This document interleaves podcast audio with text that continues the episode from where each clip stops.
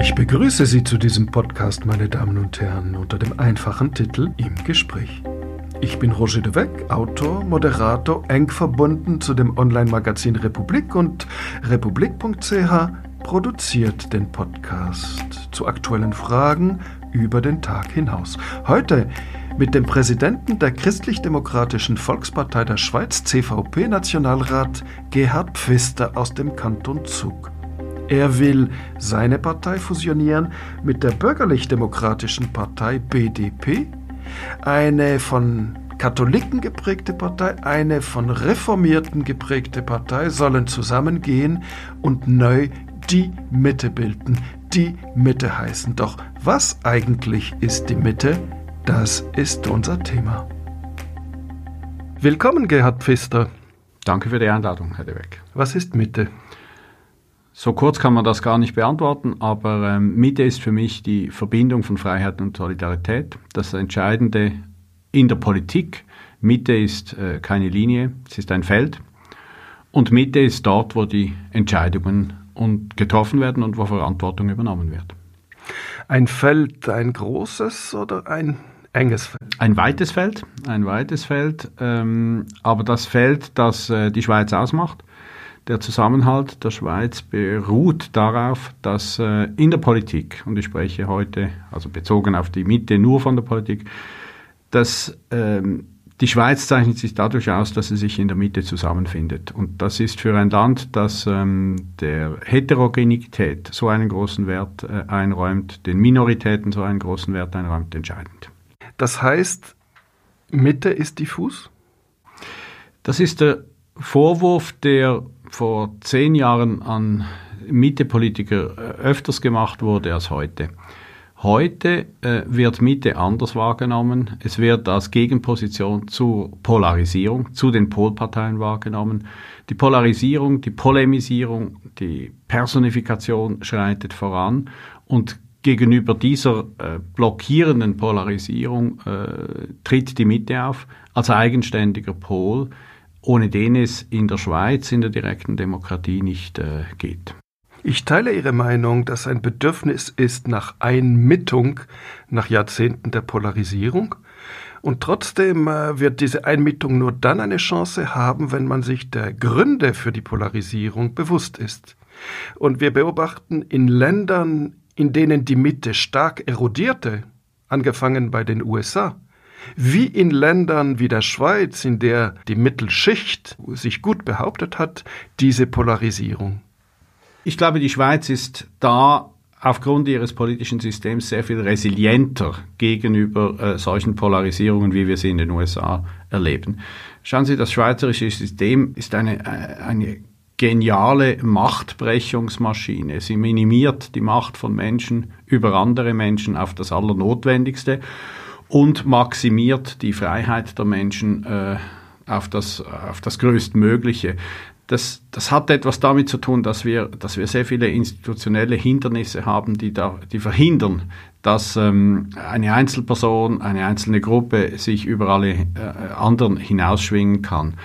Und das ist in den USA abhanden gekommen. Die USA waren schon immer eine Gesellschaft, die, die eine gewisse Brutalität hatte. Das heißt, die, äh, die die Freiheit natürlich maximierte, aber die es nie geschafft hat, die, die, die, die, soziale, die soziale Frage wirklich aufzufangen.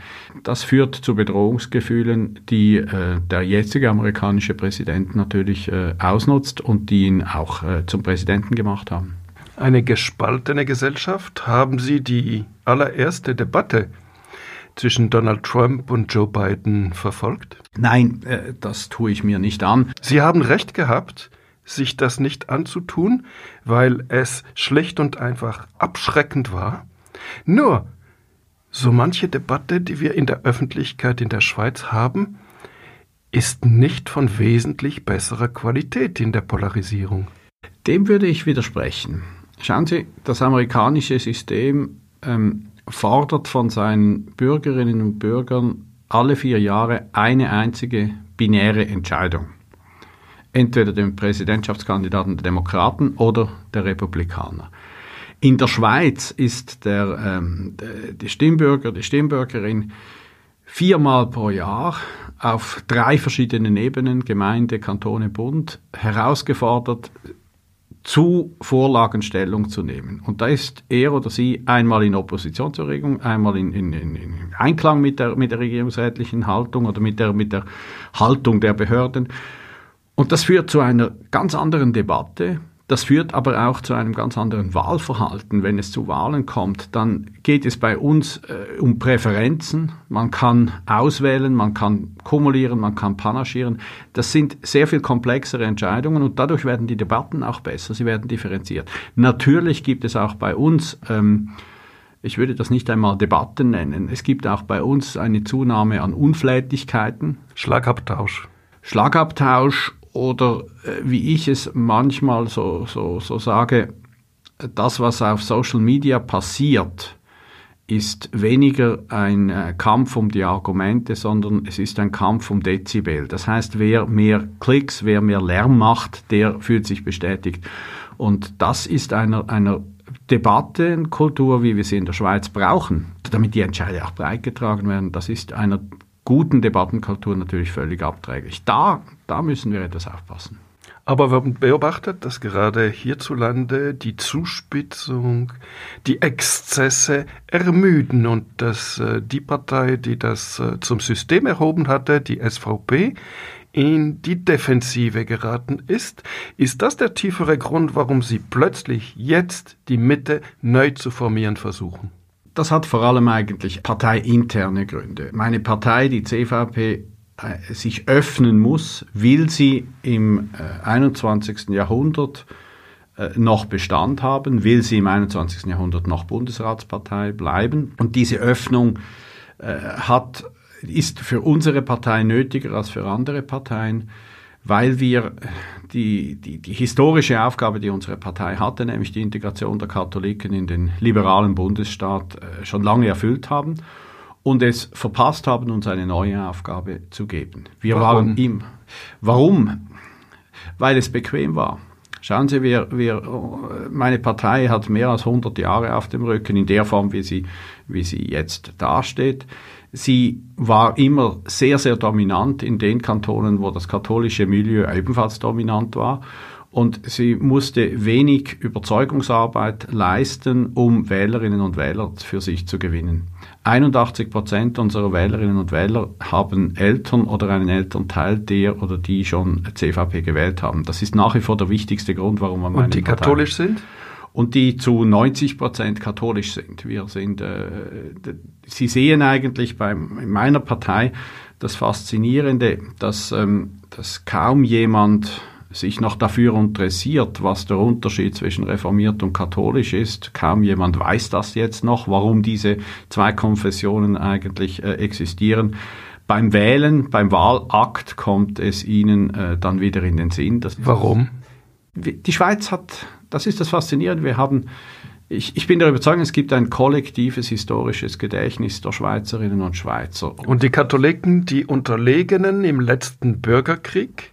Der alten Eidgenossenschaft, dem Sonderbundskrieg, die dann die Parias sind, jahrzehntelang in der modernen Eidgenossenschaft, die teilweise äh, die Gründung des Bundesstaats abgelehnt haben und trotzdem Teil dieses Bundesstaats sind. Sie meinen, das wirkt nach. Das wirkt, das wirkt äh, ganz bestimmt nach, ohne dass eine Mehrheit der Menschen noch wüsste, was im 19. Jahrhundert dazu geführt hat, dass die CVP gegründet wurde. Sie hieß damals katholisch-konservativ? Sie hat äh, den Namen viermal in ihrer Geschichte gewechselt. Also insofern ist das jetzt nicht neu, was ich versuche.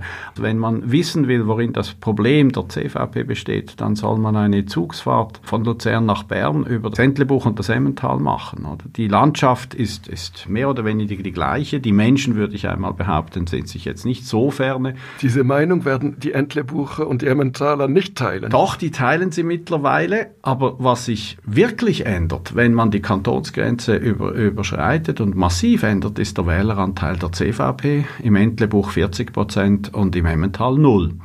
Und der einzige Grund, warum das so ist, ist die Konfession. Äh, wenn Sie nach Graubünden gehen, dort gibt es, äh, gibt es, sind, die, sind die die Gebiete, wo die BDP auftritt und wo die CVP auftritt, sind vollkommen komplementär. Das heißt, es gibt nur entweder oder und der Grund, warum das so ist, ist die Konfession. Ohne dass die Religion und die Konfession im Alltag noch diese dominante Rolle spielen würde, in der Wahl, im Wahlverhalten bezüglich der CVP ist das ein entscheidender Grund. Und deshalb müssen wir uns öffnen, wollen wir für Wählerinnen und Wähler unter 40 attraktiv werden. Schauen Sie, ich bin seit 1983 bin ich äh, wahlberechtigt auf eidgenössischer Ebene. Seit ich äh, wahlberechtigt bin auf eidgenössischer Ebene, habe ich es noch nie erlebt, dass äh, an einem Wahlsonntag äh, bei nationalen Wahlen die CVP zu den großen Gewinnern gehörte. Wir sind seither von 20 Prozent auf gut 11 Prozent gesunken. Wenn wir das extrapolieren und wenn wir es weitermachen, dann sind wir in acht Jahren keine Bundesratspartei mehr. Und das ähm, betrachte ich nicht als meinen Auftrag, die CVP als Konkursverwalter äh, abzuwickeln. Wir haben uns nach den Wahlen 19, die ja für die CVP entgegen allen Prognosen recht gut herausgekommen sind. Wir sind die einzige Bundesratspartei geblieben, die stabil geblieben ist. Ähm, haben wir jetzt gesagt, äh, wir haben unser Potenzial völlig ausgeschöpft ist. Die CVP hat im Wahljahr 19 am besten mobilisiert von allen Parteien ihre eigene Basis. Äh, wir haben trotzdem 0,2 Prozent noch verloren. Das heißt, wir haben unsere eigenen Leute an die Urne gebracht, aber wir haben es wiederum nicht geschafft, neue Wählerinnen und Wähler, wie das den Grünen gelungen ist, den Grünliberalen, neue Wählerinnen und Wähler zu gewinnen. Woher kommt diese Spaltung die SVP paradoxerweise hat ja sowohl Katholiken der CVP wie Protestanten der FDP zu föderieren gewusst in einer Art und Weise. Warum ist das bis jetzt innerhalb der FDP, die doch sehr stark protestantisch geprägt bleibt, und der CVP, die katholisch geprägt bleibt, nicht gelungen? Da muss man in die 90er Jahre zurückgehen. In der, bis in den 90er Jahren war die Schweizer Politik eine mindestens auf der bürgerlichen Seite, aber ich glaube auch auf der linken Seite, eine, eine Art kartellistische Veranstaltung. Das heißt, die Parteien haben, haben sich sogar bis in ihre Einflussgebiete etwas abgesprochen. Ähm, Christoph Blocher war der erste, er war ja eigentlich nie nationaler Parteipräsident, aber er hat diese Partei geführt. Er war Chef, erschaffen und, und ist es heute noch in großen Teilen, ähm, hat erkannt, dass ähm, die, die damalige Politik in zwei Fragen ähm, die, die, eine, eine, eine, gewisse Grundstimmung in der Bevölkerung nicht, nicht aufgenommen hat, nämlich eine gewisse Skepsis gegenüber Europa und die Migrationsfrage. Und er hat, er hat es geschafft, aus seiner klassischen reformierten SVP, die das, das, das reformierte Pendant der CVP im ländlichen Raum war damals, ähm, eine, eine rechtskonservative, eine rechtsnationale Bewegung zu machen. Und mit der Europafrage, mit der Migrationsfrage sehr viele konservative Wähler, insbesondere in der Innerschweiz, in den Stammlanden der CVP anzusprechen, äh, die dann, äh, die, dann äh, die Partei gewechselt hat. Die CVP hat damals darauf reagiert, indem sie sich immer mehr in die Mitte bewegen musste, weil, weil die Abgrenzung zur, zur SVP anders nicht mehr gegangen wäre. Und sie hat es damals aber nicht geschafft, in dieser Mitte äh, neue Wählerinnen und Wähler zu gewinnen. Und äh, deshalb setzte dort der Erosionsprozess ein. Es ist eine Ironie der Parteiengeschichte in der Schweiz, dass ähm, die katholische Innerschweiz einem reformierten Pfarrsohn hinterhergerannt ist in den 90er Jahren. Jetzt sieht man, dass nicht nur das ein Grund für den Erfolg der SVP war, sondern auch, und das muss man immer wieder sehen, die immense Arbeit, die Christoph Blocher im Hintergrund für diese Partei geleistet hat. Das Geld? Nein, das Geld vermutlich auch, aber ähm, nicht nur. Schauen Sie, Christoph Blocher ist der erste Parteipräsident, Parteichef gewesen, der eine Partei äh, professionalisiert hat, der sie umgestaltet hat und der sie zukunftsfähig gemacht hat für, das, für, für, für seine Zeit. Ist er Ihr Vorbild? Äh, ich pflege immer die politische Konkurrenz äh, mir anzusehen. Man kann von allen etwas lernen. Ich ähm, habe auch von Christian Löwra äh, gewisse Sachen gelernt, weil Nämlich? ich meine, Christian Löwra ähm, hat eine unglaubliche Fähigkeit entwickelt, seine äh, Partei zu einer gestaltenden Macht in, in Bern zu machen, indem er, indem er ähm, es verstand, die Gegner oder die möglichen Partner immer sehr gut äh, zu, zu analysieren. Äh, manchmal habe ich den Eindruck, Christian Löwer kannte die CVP besser als äh, wir uns selber. Äh, das hat dazu geführt, dass er immer sehr genau wusste, wie er Allianzen bilden konnte. Und das ist, das ist durchaus etwas, was, was mich fasziniert. Ein zweiter Punkt, als ich äh, Präsident wurde, hat mir Christian Löwer gesagt, also in den Wahljahr sei er immer ähm, bei jeder Kantonalpartei mindestens einmal äh, gewesen, um, um wirklich die Message runter zur Basis zu bringen. Ich habe mir das auch zum Ziel genommen und äh, habe, habe einfach solche Dinge übernehme ich gerne, wenn ich finde, ähm, sind gute Ideen und äh, ich kann daraus etwas lernen. Bei Christoph Blocher kann man schon lernen, wie man eine Partei thematisch positioniert, wie man eine Partei profiliert, aber noch einmal, man unterschätzt vermutlich, wenn man immer auf das Geld äh, anspielt von Christoph Blocher, man unterschätzt die immense und riesige Arbeit, die bei der SVP in den 90er Jahren zwei, drei, vier Personen geleistet haben. Nicht mehr, aber zwei, drei, vier haben unglaubliche Arbeit geleistet. Das heißt, Sie hoffen, dass es mit dem Einsatz einer kleinen, stark engagierten Führungsspitze innerhalb der künftigen Mitte was Ähnliches gelingen könnte. Ich äh, erhoffe mir das sehr äh, stark. Ich bin auch etwas bestätigt worden durch die Wahlen 2019, wo wir wirklich äh, gegen sämtliche Prognosen einen, einen sehr, sehr guten Wahlkampf äh, machen konnten und, und uns in einer ganz schwierigen Situation mit riesigen Verschiebungen innerhalb der schweizerischen Parteienlandschaft äh, behaupten konnten. Als ich vor vier Jahren begonnen habe, hatte ich wirklich äh, mir das Ziel gesetzt, ich muss 2019 stabil bleiben, um dann, äh, nachdem ich dann das Vertrauen der Parteibasis habe, äh, die Partei zu reformieren und so zukunftsfähig zu machen, sodass wir 2023 substanziell zulegen können oder zulegen können und dann 2027 wirklich ähm, so weit sind, dass wir wieder legitimiert durch die Wähleranteile in der Lage sind, einen zweiten Bundesratssitz zurückzufordern. Also Sie haben einen Langfristplan und man darf damit rechnen, dass Sie bis 2027 den auch umsetzen wollen. Sie können die CVP nie von äh, oben nach unten führen, sondern sie, sie, es ist eine föderalistische Partei. Das braucht Zeit und das braucht Vertrauen. Und ich war aber immer davon überzeugt, dass ähm, dass der Schritt, den wir jetzt tun oder den ich der Basis unterbreite, dass der notwendig ist. Aber äh, wenn ich äh, bei den Wahlen 2019 nicht, äh, nicht so ab, wenn wir nicht so abgeschnitten hätten, dann äh, wäre das vermutlich dann etwas schwieriger geworden. Ein kritischer Rückblick. Jan Werner Müller, der Autor dieses kleinen Buchs Was ist Populismus? Der Politologe von Princeton schrieb in der Neuen Zürcher Zeitung, Zitat, es gibt zu erkennen, dass die Populisten eher für eine laute Minderheit als die schweigende Mehrheit sprechen. Erst der Opportunismus des Mainstreams von Mitte rechts verhilft ihnen zu wahrem Einfluss, ob nun durch offizielle Koalitionen oder stillschweigendes Kopieren, was beides die politische Kultur dauerhaft verändert. Ist es nicht so, dass sowohl FDP wie CVP im vergangenen Jahrzehnt ins Fahrwasser der SVP gerieten und jetzt erst sich wirklich zu emanzipieren beginnen? Ich werde immer beim Populismus äh, immer schon auch sagen, es gibt auch einen linken Populismus und es gibt auch einen, einen linken Mainstream. Einverstanden, aber der Rechte war tonangebend in der Schweiz der vergangenen Jahrzehnte.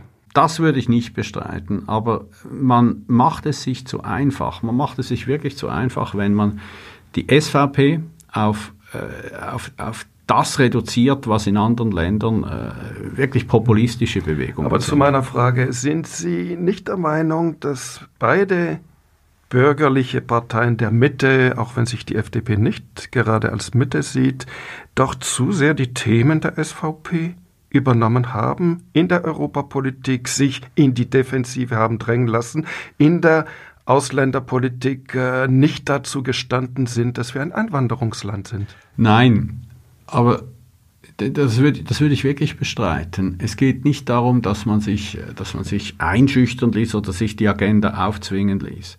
Aber man muss feststellen, die, die SVP hat mit ihrer Themenbewirtschaftung, mit ihrer Fokussierung hat sie es geschafft, wirkliche, wirkliche Probleme, die in der Bevölkerung bestehen, eben aufzunehmen und natürlich vereinfacht, äh, aber, aber zu thematisieren.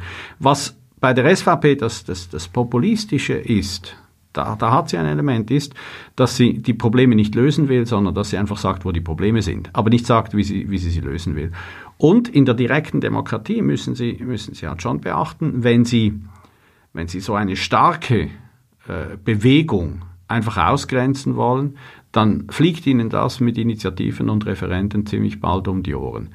Die SVP hat deshalb vor allem im Moment ein Problem, weil sie nicht mehr sie nicht mehr die Themenführerschaft hat, weil es ihr nicht mehr gelingt, Themen wirklich zu lancieren und weil sie, und das ist vermutlich das Entscheidende, weil sie nicht mehr so kampagnenfähig ist, wie sie das noch vor zehn Jahren war.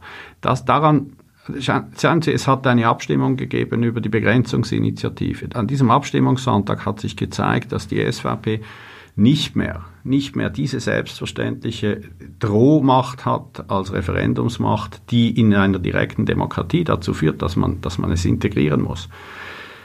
Und dass die SVP jetzt sich entscheiden muss, will sie, will sie auch äh, ihre, ihre, Regierungsverantwortung übernehmen, die sie eigentlich hat als stärkste Partei, oder will sie, will sie diesen außerparlamentarischen Oppositionskurs weiterführen? Das ist die Sache der SVP. Zur Europafrage ich, wir haben immer gesagt, wir haben immer gesagt, dass die bilateralen zu erhalten sind.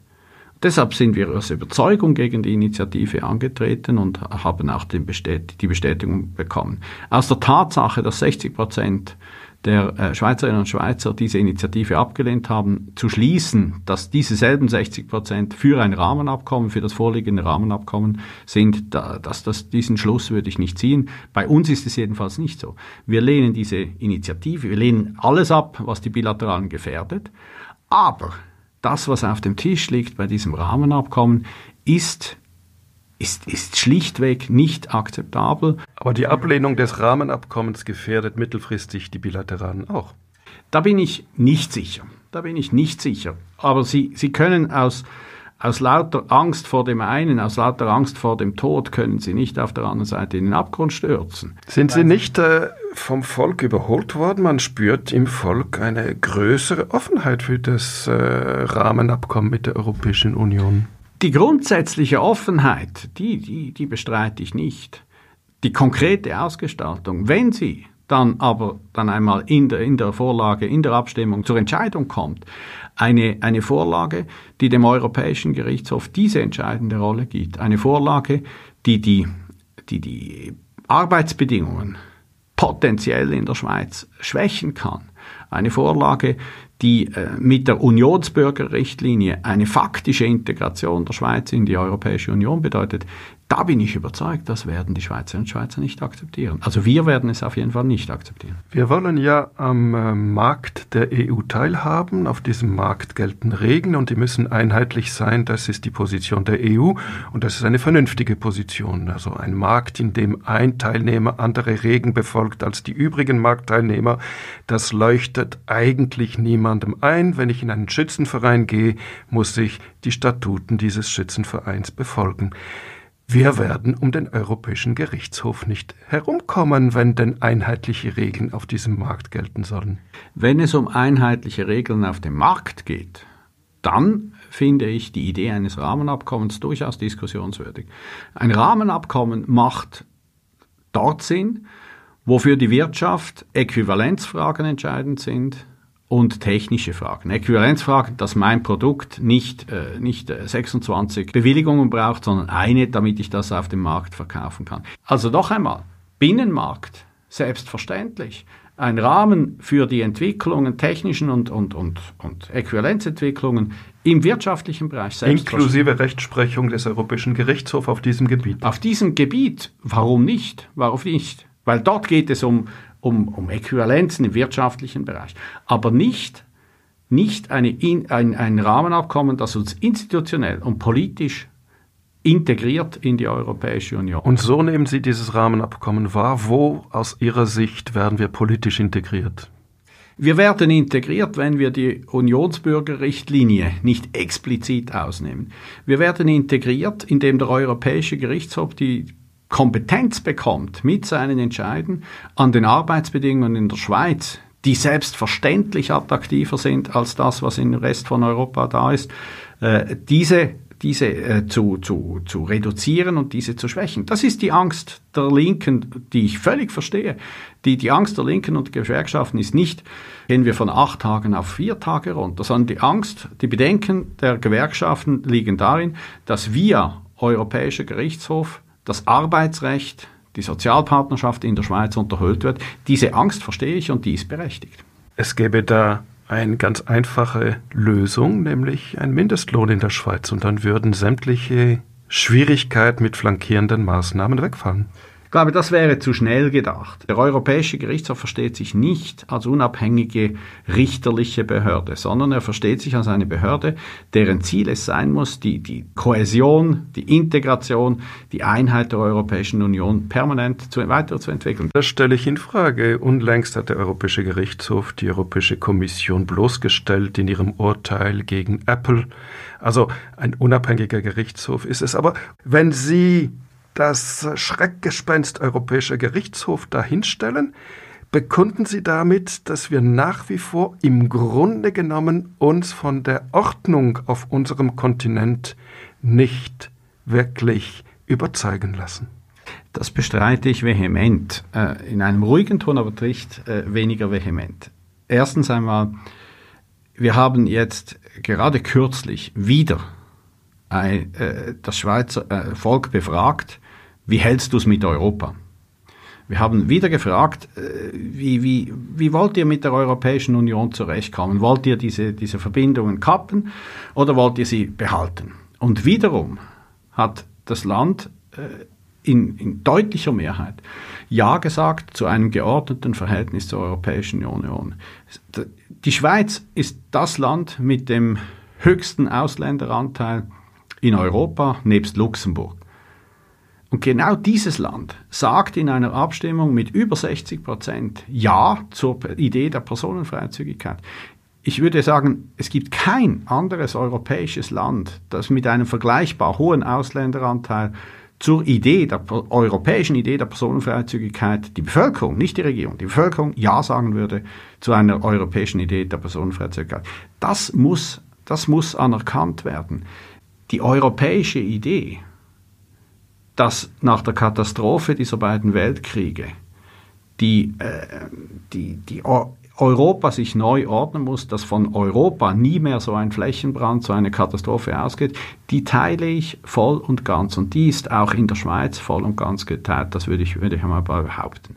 Aber ich persönlich, ich persönlich teile sie absolut. Weil diese Idee ist richtig, das ist eine christdemokratische Idee, sind auch andere dabei gewesen, aber die Christdemokraten haben sich da sehr prominent dafür eingesetzt. Und was ist der Grundgedanke dieser europäischen Idee? Der Grundgedanke, die EU kam aus der, aus der, aus der Montanunion, aus der Stahlunion heraus. Der Grundgedanke ist der, dass wir die Länder in Europa durch Handel miteinander so verbinden müssen, dass der Krieg sich nicht mehr lohnt, schon rein ökonomisch dass daraus eben dann auch ein friedlicher Kontinent entsteht. Dieser Grundgedanke, der ist schlichtweg genial, der, der hat eine hohe Einsicht ähm, äh, an den Tag gelegt. Er ist übrigens auch eine, eine, eine notwendige Korrektur nach den Fehlentscheiden nach dem Ersten Weltkrieg, als man den Verlierer bestrafen wollte und damit eigentlich die Voraussetzung für den Zweiten Weltkrieg äh, äh, schuf. Und diese Idee, die teile ich voll und ganz. Und diese Idee teile ich, so, so ist meine Überzeugung, auch die Schweizerinnen und Schweizer. Der Fehler der, der Europäischen Union nach 1989 war, dass sie diese Integration der von der Sowjetunion befreiten Länder in die Europäische Union nicht richtig angegangen hat. Die Europäische Union hat, äh, hat gedacht, das sind jetzt einfach günstige Business-Plattforms, diese Länder, und hat die Produktion von Westen nach Osten ausgelagert. Was sie völlig verpasst haben, was sie völlig verpasst haben, ist die institutionelle, die demokratische Partizipation, auch, auch die Hoffnung der Bevölkerung, dass nach der sowjetischen Herrschaft endlich Freiheit und Demokratie bei, in, in, in diesen Ländern einziehen werden, das hat sie nicht gekümmert. Man hat dort, man hat dort viel zu wenig, viel zu wenig auf das Institutionelle geachtet und sich viel mehr auf das Businessmäßige fokussiert. Das halte ich für einen katastrophalen Fehler. Ein Stück weit bin ich mit Ihnen einverstanden, aber im historischen Rückblick kann man sagen, dort, wo die EU den Transformationsländern eine Beitrittsperspektive eröffnen konnte, ist es friedlich geblieben. Dort, wo sie es vernünftigerweise nicht tun könnte, wie gegenüber dem Serbien von Milosevic, dem Balkan oder der Ukraine, haben wir wieder mal Krieg in äh, Europa. Mit anderen Worten, die friedensstiftende, strukturierende Wirkung, die bleibt. Aber Kommen wir doch auf das, was Sie soeben ansprachen, auf das Institutionelle.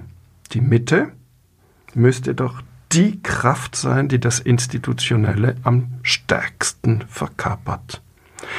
Gegenüber den Kräften, die die Institutionen der liberalen Demokratie stark in Frage stellen. Wie ist es da möglich, so etwas wie eine bürgerliche Entente zu haben mit einer Kraft wie der SVP, die schlicht und einfach sämtliche Institutionen unserer liberalen Demokratie schlecht macht und zuletzt sogar die Gewaltenteilung in Frage stellte, indem sie die Unabhängigkeit der Richter einzuschränken versuchte? Darf ich, bevor ich antworte, eine kurze Gegenfrage sehen? Wo sehen Sie denn die bürgerliche Entente? Über die vergangenen Jahrzehnte, wenn ich die Schweizer Politik verfolgt habe, hieß es immer, wir Bürgerlichen müssen gegen die Linke zusammenstehen. Und das haben sie öfter auch gesagt. Und ich müsste mir eigentlich vorstellen, dass äh, sie bei der Verteidigung des Institutionellen sehr viel stärker gegenüber den Grünen und der Sozialdemokratie näher sein müssten als gegenüber einer SVP, die diese Institutionen schlicht und einfach lediert? Zwei Antworten darauf. Erstens, Sie äh, äh, blenden etwas meine, meine dezidierte Stellungnahme bezüglich der Attacken der SVP auf die Unabhängigkeit der Justiz aus. Ich habe das vehement kritisiert. Ich habe das auch. Nach zwei Jahrzehnten, in denen die bürgerlichen Parteien dem institutionellen Schlechtmachen durch die SVP weitgehend zugeschaut haben. Haben wir nicht. Aber Sie müssen unterscheiden. Ich war 2003 durchaus auch der Meinung, dass es äh, Sinn macht in unserem System, die SVP äh, als stärkste Partei im Bundesrat stärker zu beteiligen.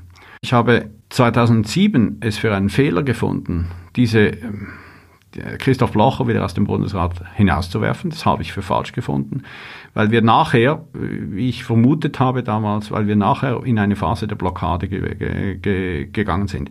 Die Integrationskraft der schweizerischen Institutionen wäre größer gewesen und wäre besser gewesen, wenn man die SVP mit Christoph Bloch im Bundesrat belassen hätte. Das ist Geschichte. Ihr Vorwurf, wir hätten eine bürgerliche Entente äh, gehabt, äh, der, äh, der, den, den sehe ich so nicht. Aber ich, ich glaube, wir sollten einmal sprechen, was ich unter bürgerlich verstehe. Bürgerlich heißt für mich, dass die Selbstverantwortung vor der staatlichen Lösung kommt. Das ist bürgerlich.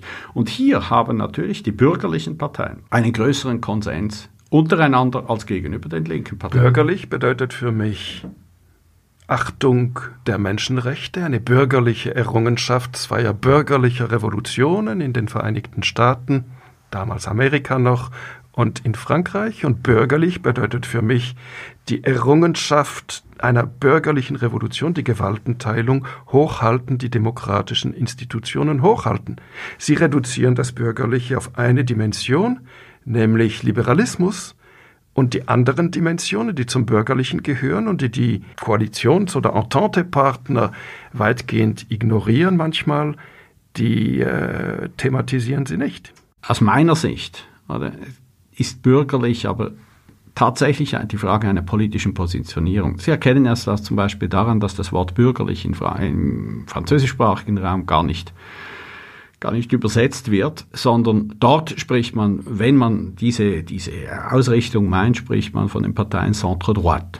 Das heißt, äh, das ist, das, das ist eine, eine Frage der politischen Auffassung, die Frage, welchen Stellenwert gibt man, welche Rolle soll der Staat spielen? Soll er eine, eine, soll er vor der Selbstverantwortung kommen oder nach der Selbstverantwortung kommen, subsidiär.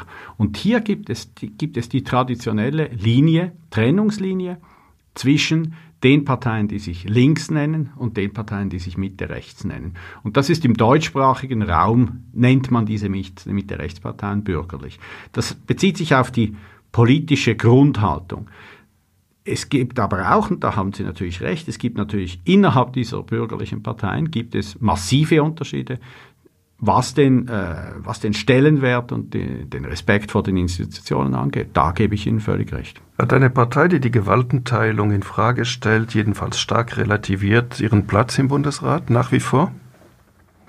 Wenn die SVP die, die Unabhängigkeit der Gerichte dermaßen beeinträchtigt, wenn die SVP ähm, sich sich, äh, oder Exponenten der SVP, es ist ja nie die ganze Partei, aber Exponenten der SVP sich dermaßen äh, unflätig äh, gegenüber Andersdenkenden benehmen.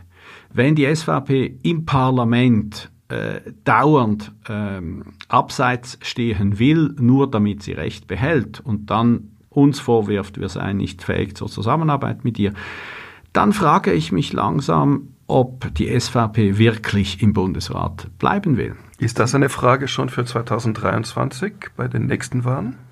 Es ist eine Frage, die primär die SVP für sich beantworten muss mit ihrer, mit ihrer Art der Politik. Äh, schauen Sie, man kann nicht einfach äh, verlangen, dass man im Bundesrat vertreten ist, ohne ohne diese, diese Verantwortung auch zu übernehmen, die man hat als Bundesratspartei. Die SVP ist aus meiner Sicht in einer, in einer schwierigen Phase, es ist eine Selbstfindungsphase und es wird, äh, es wird darauf ankommen, wie sie sich in der Zukunft positioniert. Das heißt, Sie würden innerhalb der nächsten drei Jahre eine Entwicklung beobachten und je nachdem Ihre Schlüsse ziehen. Ja, äh, ich, ich meine, ich alleine ziehe diese nicht. Ich stelle einfach fest, gewisse Exponenten der SVP einen harten, harten Abgrenzungskurs gegenüber FDP und CVP fahren. Äh, dass sie in den meisten Fällen an einer Übernahme der Verantwortung interessiert sind. Ein Beispiel, um das etwas konkreter zu machen. Die SVP hat ähm, im, in der, in der Covid-Zeit hat sie mit Vorstößen explizit verlangt, dass man kleinen Unternehmerinnen und Unternehmern, die in Nöte geraten sind, Schaustellerinnen und Schaustellern und, und all diesen Berufen, die nicht gerade gut erfasst worden sind von den Maßnahmen des Bundesrates, hat sie vehement mit einem Vorstoß verlangt, dass man diesen äh, Menschen hilft. Zu Recht. Das ist eine gute Forderung. Als wir das dann gemacht haben im Parlament und als wir die Covid-Gesetzgebung verabschiedet haben, hat sich die Mehrheit der SVP gegen dieses Gesetz gestellt. Und da frage ich mich dann schon, was ein KMUler davon halten soll, wenn seine Partei zuerst fordert, dass man ihn unterstützt und dann aber, wenn das Gesetz vorliegt, nur weil es vielleicht in einzelnen Punkten einem nicht passt, riskiert, dass dieser Unternehmer keine Unterstützung mehr hat.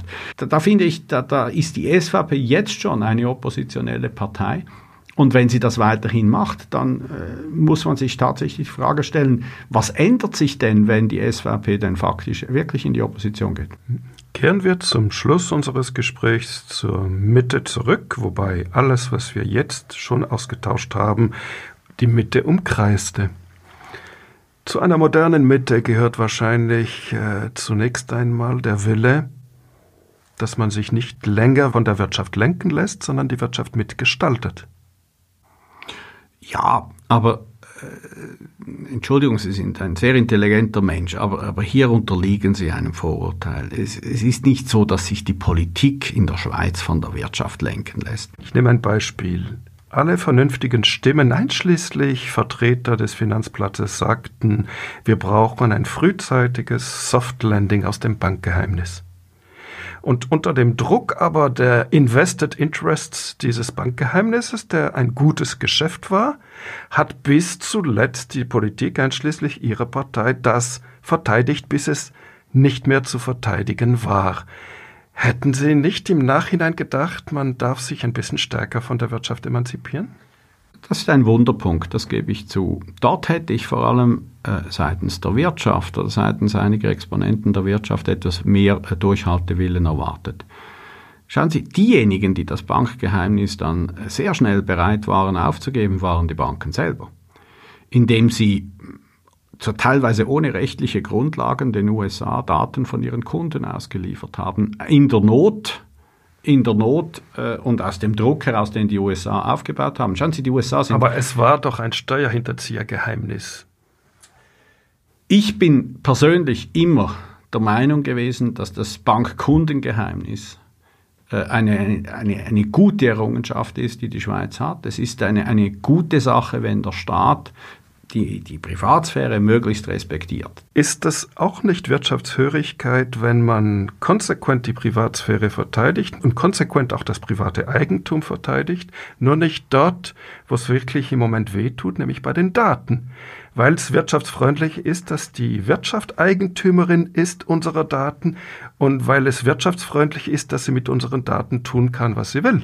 Das kann sie nicht. Wir haben äh, in, der, äh, in der Herbstsession ein Datenschutzgesetz verabschiedet in beiden Räten, das äh, nicht sonderlich weit geht. Das so weit geht, wie es, wie es offenbar als notwendig empfunden wird und wie es ausreichend ist aus meiner Sicht.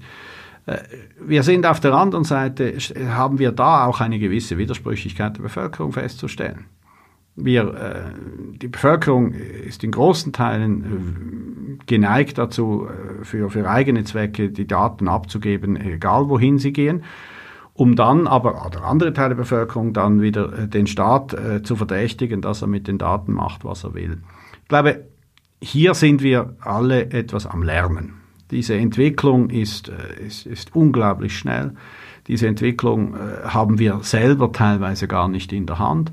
Und hier müssen wir die Balance finden zwischen der, der, der Freiheit der einzelnen Menschen und den, den, den sinnvollen Bedürfnissen die man mit den digitalen äh, Möglichkeiten eben auch, auch besser erledigen kann. In Estland, ich habe kürzlich eine Vertreterin aus Estland getroffen, eines der digitalisiertesten Länder. In Estland können Sie mittlerweile sämtliche staatlichen Leistungen digital abwickeln und erledigen, außer äh, sich zu verheiraten und sich zu scheiden. Das bleibt äh, ein analoger Entscheidungsakt. Ich habe dann zurückgefragt, ja, aber gibt es dann keine Bewenken in der Bevölkerung?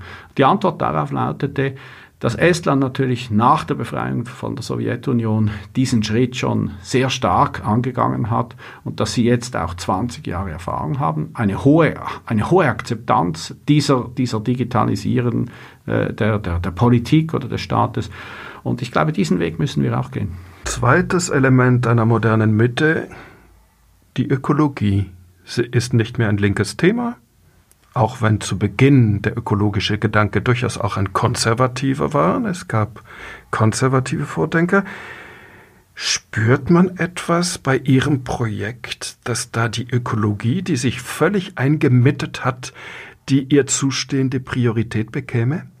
Ja, sie bekommt die, ihre zustehende wichtige und nötige Priorität. Und der beste Ausdruck dafür ist, dass, dass, das ökologische Anliegen selbstverständlich geworden sind.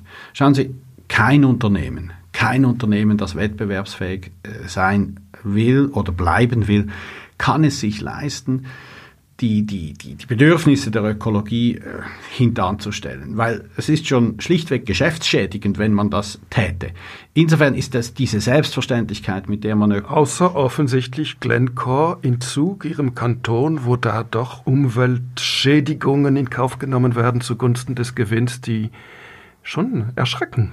Ich gehöre nicht zu denen, die glauben, sie müssten jede Firma in meinem Kanton auch schon verteidigen, aber ich möchte doch auch darauf hinweisen, dass selbst oder auch Glencore in den letzten Jahrzehnten enorme Anstrengungen gemacht hat, bezüglich diesen Fragen, ökologischen Fragen, bezüglich rechtlichen Fragen, humanitären Fragen. Äh, Glencore gehört aus meiner Sicht, ich, ich habe weder Aktien noch besondere Betroffenheiten mit dieser Firma, außer dass sie den, den Sitz im gleichen Kanton hat wie ich. Aber ich stelle einfach fest, eine derart exponierte Firma kann es sich heute nicht mehr leisten, äh, ökologische, ethische, rechtliche Fragen einfach hintanzustellen. Das tun sie auch nicht. Ich bin ähm, Seit ein paar Wochen bin ich, äh, bin ich äh, Präsident von Semswiss, dem Verband der, der Zementhersteller in der Schweiz, die natürlich einen unglaublichen ökologischen Impact haben in der Produktion äh, von Zement. Und dort stelle ich einfach fest, diese ganze Branche hat sich committed, die Klimaziele zu, äh, zu, äh, einzuhalten. Es liegt im puren Geschäftsinteresse eines Unternehmens heutzutage, ökologische ähm, äh, Überlegungen ins, ins, ins Businessmodell einzurechnen. Kann man deshalb innerhalb der Mitte, Sie betreiben ja die Fusion von CVP und BDP, in Sachen Konzernverantwortungsinitiative zwei Meinungen haben.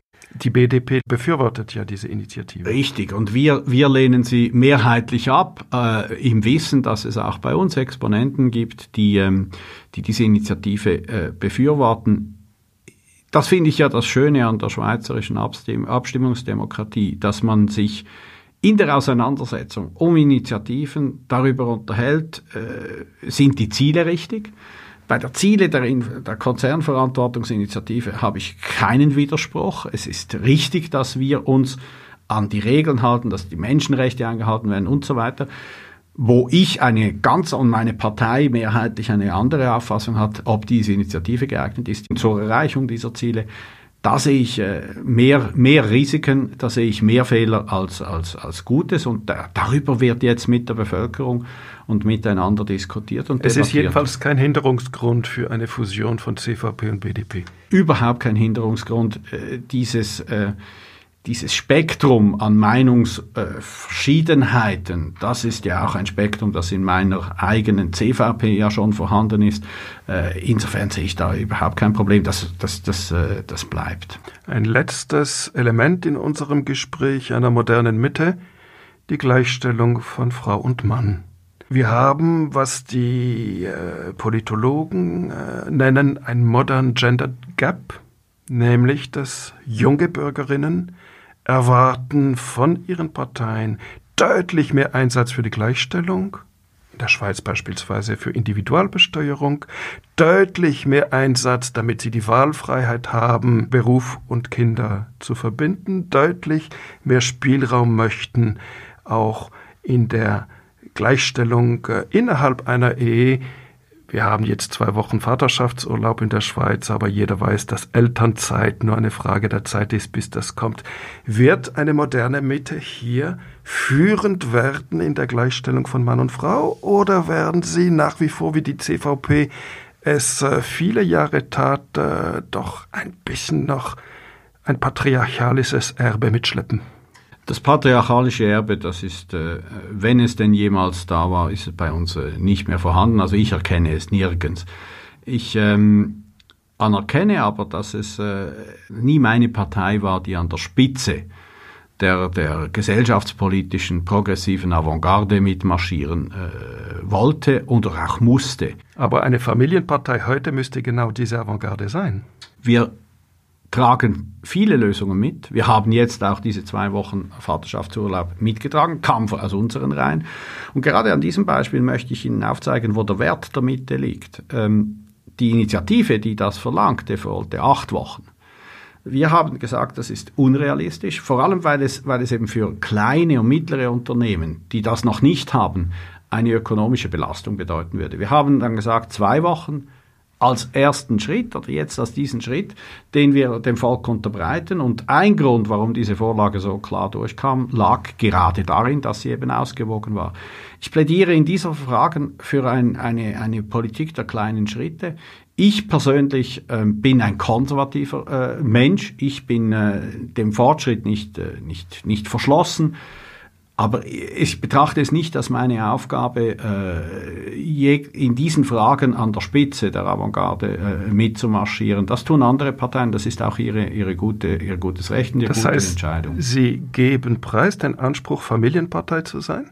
Nein, wir haben äh, immer gesagt, dass Familie sich äh, nicht an die, an, an die Art und Weise der Formen, äh, über die Art und Weise der Formen des Zusammenlebens definieren sollte, sondern am Kindeswohl. Daran halten wir fest. Ich zitiere aus einer Studie, die im Juli erschienen ist von Avenir Suisse.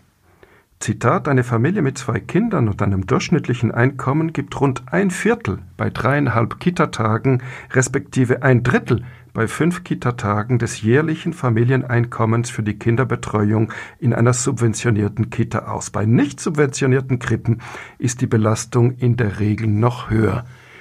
Wollen Sie dieses elementare Problem, das viele Ihrer potenziellen Wählerinnen und Wähler anspricht, angehen? Wir sind es angegangen. Es war äh, am vergangenen Abstimmungssonntag wiederum eine Vorlage, die die, die Drittbetreuungsabzüge äh, massiv erhöhen wollte, dass, dass genau diese Vereinbarkeit von Beruf und Familie ähm, äh, besser wird und dass diese ermöglicht wird. Das Volk hat deutlich Nein gesagt zu dieser Vorlage. Weil sie unausgewogen war. Weil sie unausgewogen war. Das ist zu akzeptieren, aber das heißt nicht, dass man dem Grundsatz der, der, der Förderung der Vereinbarkeit von Beruf und Familie äh, eine Absage erteilte. Und wir werden da weiterarbeiten, auch äh, in der Mitte, auch als CVB. Das ist äh, das gehört sich so in der direkten Demokratie. Und ich bin auch der Meinung, wenn wir, wenn wir auf der einen Seite zum Beispiel sagen wollen, die Migration äh, könnte etwas reduziert werden, dann müssen wir das Potenzial, das wir im Inland haben, das vor allem bei den Frauen noch, äh, noch da ist, da müssen wir das besser fördern und äh, da müssen wir dort die Vereinbarkeit von Beruf und Familie stärken. Da bin ich, da bin ich erstens auf Linie mit meiner Partei und zweitens äh, vermutlich auch mehr auf Linie mit, mit der weitaus größten Mehrheit der Gesellschaft. Wenn die Fusion erfolgt ist, CVP und BDP, gibt es dann ein neues Parteiprogramm? Nein, weil äh, wir der Überzeugung sind und weil wir das unsere Analysen auch bestätigt haben, unsere politischen Ideen äh, finden und Akzeptanz bei fast 20 Prozent der Schweizerinnen und Schweizer. Wir wollen denen, die sich in der politischen Mitte zu Hause fühlen, eine, eine, eine, ein Dach bieten, eine, eine, eine Form bieten, eine Partei bieten, die das, was wir bis jetzt schon gemacht haben, nämlich eine bürgerliche Politik mit hoher sozialer Verantwortung, die das wählen, die das akzeptieren und äh, Insofern äh, haben wir keine Veranlassung an unserer Politik etwas zu ändern, aber wir müssen zu den Leuten besser kommen, die diese Politik an sich unterstützen würden, bis jetzt uns aber nicht gewählt haben, weil wir in ihrer Wahrnehmung eine religiöse oder eine katholische Partei sind. Wenn äh, das CVP-Programm unverändert bleibt, ist das dann mehr eher ein Anschluss der BDP an die CVP? Die BDP hat aufgrund der letzten Wahlen, als die Fraktionsstärke verlor und herbe Verluste äh, einfahren musste, natürlich jetzt eine etwas andere Ausgangslage. Aber ein Anschluss der BDP, das, das, das, das trifft nicht den Kern, weil man verkennt, dass die BDP in ihren sogenannten Stammlanden sehr viel stärker ist oder äh, gerade in Bern sehr viel stärker ist als die, als die CVP, dort äh, sehr viele Junge hat, motivierte Leute hat, Strukturen hat und das ist für einen Parteipräsidenten wie mich eine, eine große, große Gelegenheit, endlich diesen Graben zu überwinden, der zwischen den katholisch geprägten Kantonen den reformiert geprägten Kantonen in meiner Partei eben besteht. Dieser Graben, der ist in vielen Köpfen noch da, zum Beispiel im Wallis wo von Ihrer Partei her Mühe bekundet wird, äh, sich mit der BDP zusammenzutun oder vice versa in Graubünden, wo äh, auch viele BDP-Vertreterinnen und Vertreter das Gefühl haben, äh, wir haben jahrzehntelang die CVP bekämpft und nun sollten wir mit ihr zusammengehen. Ist das der tiefere Grund, warum Sie letztlich auf 2027 sehen? Es wird einfach enorm viel Zeit brauchen, dieses Zusammengehen zwei Parteien.